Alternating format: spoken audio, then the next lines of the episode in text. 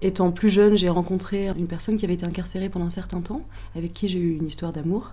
Et du coup, c'est un environnement qui m'a tout de suite euh, interpellée, où je me suis toujours dit qu'il serait intéressant de pouvoir donner son temps euh, pour apporter des choses aux gens.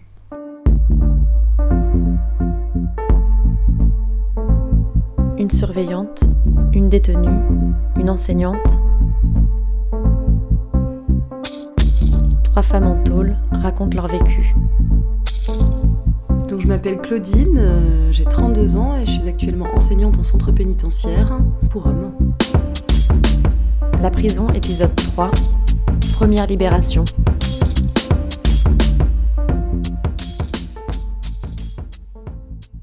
Le matin, j'arrive relativement tôt euh, au centre pénitentiaire, puisqu'il euh, faut que je me présente, que je vide mon sac, que je passe sous un portique de sécurité, qu'on m'ouvre les portes, que je récupère mes clés, qu'on me réouvre des portes. Donc ça, c'est un trajet un petit peu long. Ensuite, je prépare ma salle. Et puis un surveillant est chargé d'appeler chacun des détenus euh, dans mon cours. Donc moi, je les reçois, on se salue, on se serre la main. C'est vraiment un signe de respect mutuel extrêmement important. C'est quelque chose qui vraiment euh, me semble essentiel pour la relation de confiance qu'on est censé travailler et qu'on est en train de créer tout au long du cours. Et c'est quelque chose auquel euh, ils s'attachent beaucoup. Même quand ils arrivent en retard, euh, on prend le temps, on se salue, on serre la main, et puis ensuite. Euh, et eux-mêmes entre eux se serrent la main, toujours aussi. C'est aussi une notion de respect entre eux, c'est-à-dire que au sein de la classe, peu importe ce qui se passe en détention, il y a une, solidarité qui se crée, une complicité, et on est tous ensemble pour travailler ensemble, et ça c'est extrêmement important. Quand j'ai postulé sur ce poste, tout le monde m'a dit mais attention, t'es une femme, ça va être compliqué avec des hommes, en plus t'es jeune, euh, etc. Moi-même, je me suis posé cette question en me disant que, a priori, j'avais beaucoup bossé avec des hommes et que tout s'était toujours bien déroulé, que ce soit en détention ou pas, euh, ça changeait peut-être pas forcément tant de choses. L'idée, c'est d'adopter la bonne position, d'avoir la bonne distance avec eux, et tout se passe très bien. Il faut corporellement euh, faire attention, bien sûr, utiliser les bons mots. Pas dans la provocation, mais ça c'est bien évident et c'est le travail de tout enseignant, donc ça change rien en fait. C'est donnant-donnant, je les respecte, ils me respectent. Au départ, quand j'ai commencé à travailler en détention, c'était un peu oppressant, comme ça, d'avoir des barreaux partout, d'avoir ces portes fermées, le bruit des trousseaux, pour faire un petit clin d'œil à Philippe Claudel. Euh, c'est un peu oppressant, et puis au fur et à mesure, on oublie parce que parce qu'on retrouve ses élèves quotidiennement, parce qu'on décore sa salle de classe, parce que finalement le centre scolaire au sein de la détention, c'est un espace privilégié où il y a de la vie, où il y a de l'échange, où on discute. C'est comme une école. Ils sont là pour se concentrer. Alors bien évidemment, des fois, ils ont du mal à se concentrer, c'est sûr, mais il se passe jamais rien de grave au, centre scolaire. C'est vraiment un endroit où ils arrivent. Euh, avec la volonté comme ça d'échanger et d'apprendre et ça les réunit et puis ça les apaise aussi. Ils se concentrent, ils oublient un peu euh, tout ce qui tourne autour de, ce monde carcéral très particulier. Moi, j'ai des cours de CFG, ce sont des remises à niveau, de niveau de fin de troisième, où là, je les prépare en français ainsi qu'en mathématiques. Donc euh, le cours se déroule comme n'importe quel autre cours euh, en collège notamment par exemple, sauf que là je suis avec des adultes, donc j'ai des supports de cours adaptés euh, à ce type de public. ils ont beaucoup d'autonomie, c'est une classe qui est plutôt hétérogène, donc on voit un petit peu ce quels sont nos objectifs de la matinée, je leur distribue un peu les cours, on travaille ensemble, on fait des mises en commun, ceux qui avancent plus vite sont un peu plus autonomes et font leur travail de leur côté. Il y a des classes dans lesquelles je me sens extrêmement bien. Ce sont notamment les classes de français langue étrangère, où j'ai donc plein de détenus étrangers. Et c'est des classes euh, où il y a beaucoup d'énergie, c'est assez bruyant, mais c'est des classes très très dynamiques dans lesquelles je me sens extrêmement bien parce qu'on joue sur, euh, sur la musique, on joue sur euh, les échanges mimés, sur le dessin. Et, ce qui fait que même si on échange très peu de choses verbalement, eh ben, il y a une complicité extrêmement forte qui se crée avec eux. Surtout que ces détenus-là, les détenus étrangers, sont dans des situations très particulières parce qu'ils n'ont pas de visite de leur famille, ils n'ont pas de mandat, donc pas d'argent. Euh, ils sont vraiment extrêmement isolés, ils ne peuvent pas communiquer leurs besoins en détention, ils ne communiquent pas avec leurs avocats. Enfin, ils sont vraiment seuls. Et je suis, je suis vraiment là pour leur redonner un peu ce lien et leur donner les clés pour qu'ils puissent un peu survivre dans ce monde difficile. Donc je prends aussi cette tâche très à cœur, c'est sûr.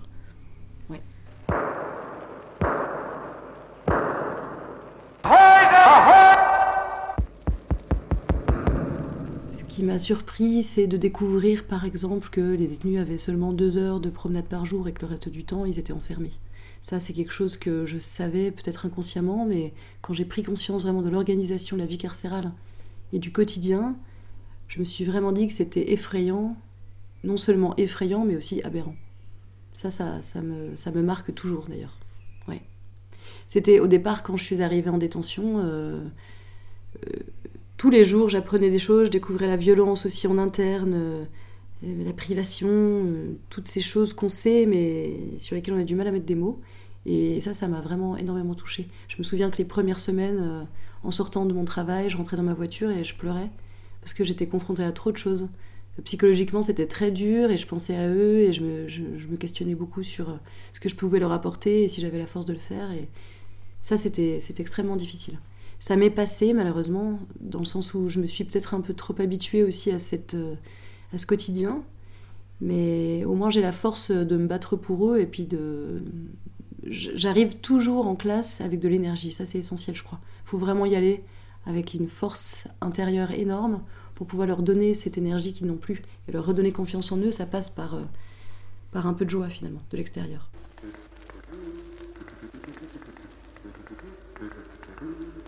Il y a un détenu qui m'a particulièrement marqué, que j'avais en classe de CFG, qui était un monsieur euh, très agité, qui avait comme ça un sentiment de paranoïa. Je ne pouvais pas l'approcher, j'avais du mal à, le faire entrer dans le groupe. Il répondait jamais à mes questions et dès que je m'approchais de lui, il me jetait un regard euh, assez violent, me disant euh, Ne m'approchez pas, je veux pas de vous, laissez-moi tranquille.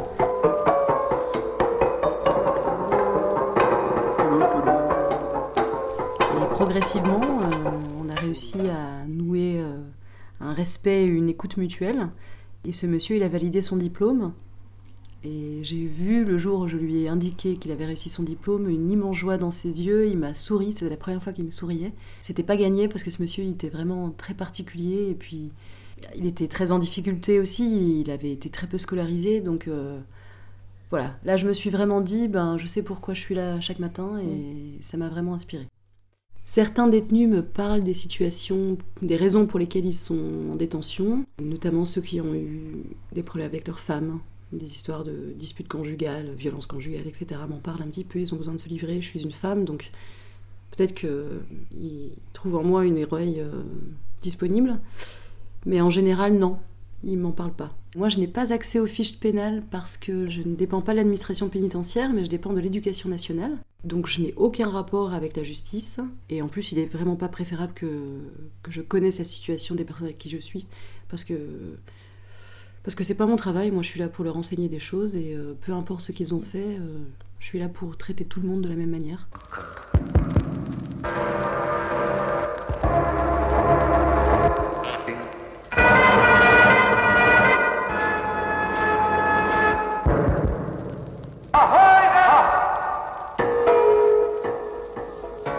J'avais une partie module. Le responsable m'a laissé le choix de, travaillé sur une des thématiques que je souhaitais. Moi, j'ai travaillé sur euh, les séries télévisées. Alors effectivement, ça peut poser question, puisqu'en détention, euh, les détenus passent beaucoup de temps devant la télé. Mais l'objectif était d'avoir un regard un peu critique sur ce qu'on leur donnait euh, à voir et, à comprendre un petit peu voilà, comment présenter des personnages, la psychologie, comment fonctionnait un scénario. Ça me semblait être assez intéressant, dans l'objectif qu'eux-mêmes réalisent un petit scénario, éventuellement. Et effectivement, euh, j'avais travaillé sur diverses séries. J'avais notamment travaillé sur la série de Trémé, qui est une série américaine qui se déroule à la Nouvelle-Orléans. Euh, et dans ce générique, euh, on voit comme ça des murs de maisons qui ont été inondés et qui sont pleins de moisissures. Et ça donne quelque chose d'assez artistique avec des taches sur les murs, avec des espèces de variations de verre, etc. Donc c'est très joli.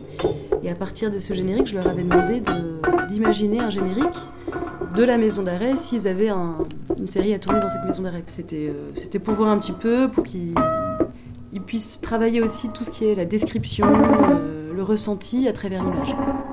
Et effectivement, ça a extrêmement bien fonctionné. Ils m'ont imaginé comme ça une, séquence de générique avec plein d'images très précises, euh, que ce soit une, scène dans les douches, dans un coin des douches, un petit peu sale, euh, avec des cheveux et un, peu jauni. D'autre part, une cellule dans laquelle on voit également de la moisissure. Et euh, ils avaient même choisi la bande-son du générique, qui était euh, une bande-son d'un groupe de rap français que moi je ne connaissais pas, où on entend une sorte de sirène et une voix euh, indique deuxième promenade.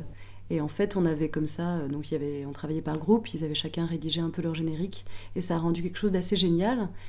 Et je me suis dit, bah tiens, ça serait quelque chose à prolonger, et puis pourquoi pas essayer de réaliser comme ça un scénario en détention. Eux, ils connaissent vraiment cet univers, donc c'est des excellents réalisateurs pour ce genre de choses. C'est eux qui sont les plus à même de raconter euh, cet univers.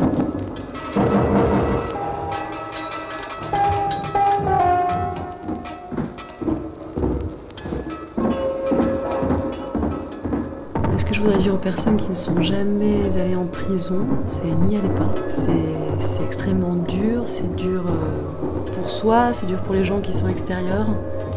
Je pense que c'est tellement dur qu'on n'en sort jamais vraiment. J'imagine que c'est quelque chose qui reste un traumatisme ancré à vie, selon les, peines, etc. Mais quand même, c'est quelque chose de très dur. La solitude, euh, le sentiment d'être abandonné, et puis de, ouais, de prendre conscience qu'on est responsable de quelque chose, c'est dur. La détention, on peut peut-être tous euh, y aller, c'est ça qui est un peu affreux, je m'en suis rendu compte aussi. Parce que peut-être un coup de folie, parce qu'une erreur euh, voilà, en voiture, un excès de vitesse, euh, l'ivresse, etc. En fait, ça peut arriver et ça, c'est. Ça me fait très peur aussi. J'y pense souvent.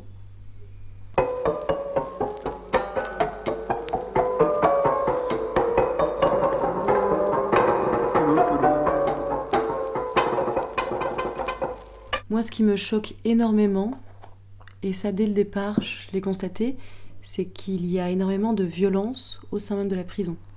Les, personnes purgent une peine, c'est certain.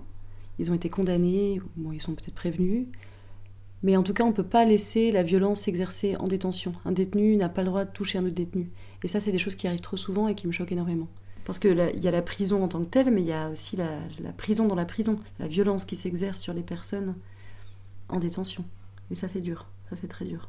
Ça arrive parce que, par exemple, en promenade, il n'y a pas de surveillant.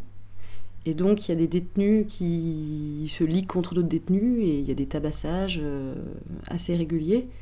Quand je suis arrivée, je me souviens avoir vu un jeune garçon euh, dans le couloir euh, qui avait les bras complètement déchiquetés en sang. Et je l'ai regardé j'ai été vraiment stupéfaite et je me suis demandé mais qu'est-ce qu'il a pu arriver pour que ce garçon ait mal comme ça et, qu'il soit déchiqueté euh, à ce point-là.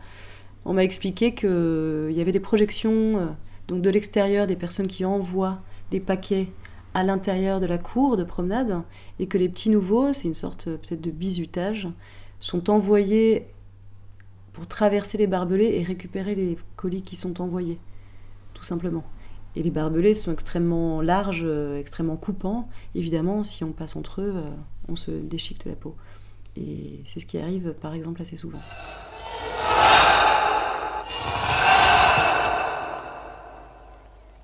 Si on, on, laisse des hommes comme ça enfermés pendant des mois et des mois, voire des années, tous ensemble, bah forcément, il y, a des, y a des haines qui se développent, il y a des rancœurs, etc. Ça finit forcément en bagarre. C'est propre aussi, comme ça, à ces situations d'enfermement.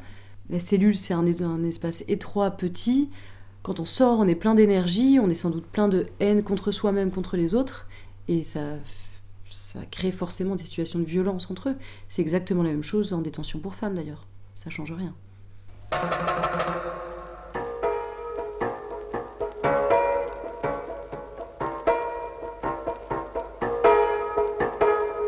Selon moi, le système carcéral français, il, ne remplit pas ses objectifs.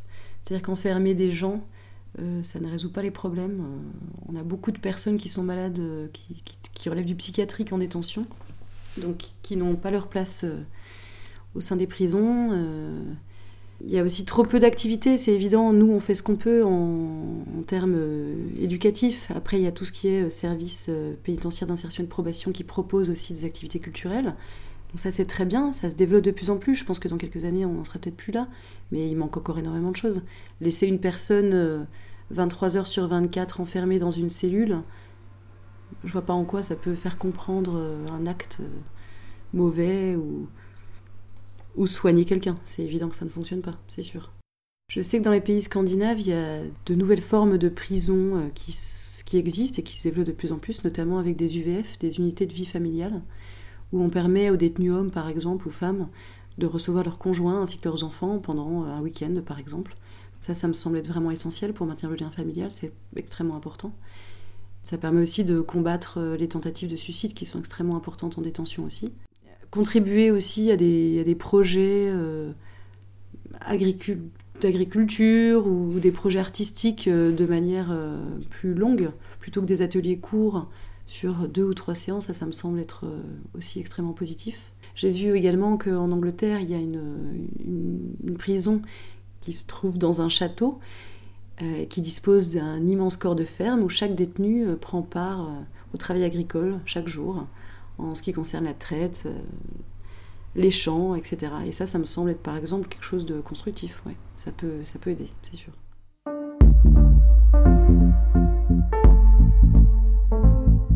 Y a une chose aussi qu'il faut que je mentionne, c'est que quand ils assistent aux cours, ils ont des remises de peine, c'est-à-dire que je peux leur faire une attestation de présence en classe qui leur permet parfois de gagner quelques jours de remise de peine. Euh, donc, euh, ce qui fait qu'ils sont intéressés par l'école, mais il y a aussi un peu cette carotte de je viens à l'école parce que peut-être que ça va m'aider à sortir plus tôt. Donc ça, c'est à prendre en considération, c'est certain. Euh, Eux-mêmes, souvent, quand ils le savent, quand ils savent qu'ils vont être libérés assez rapidement, ils viennent me voir et me disent Bah, madame, ça se trouve, je vous reverrai pas. donc, je tiens à vous remercier. C'est un, peu la séquence émotion, quoi on se serre euh, franchement et vivement la main et, moi je leur souhaite plein de bonnes choses et eux ils me remercient et, bah, je me dis que je fais un chouette boulot, c'est cool. Et je me souviens d'une fois, j'étais en classe de FLE, le surveillant est arrivé dans la classe et, et appelé le nom d'un détenu. Moi j'étais un peu inquiète, je me suis dit mince, il y a dû avoir un problème, ce monsieur il est rappelé à l'ordre, qu'est-ce qui se passe?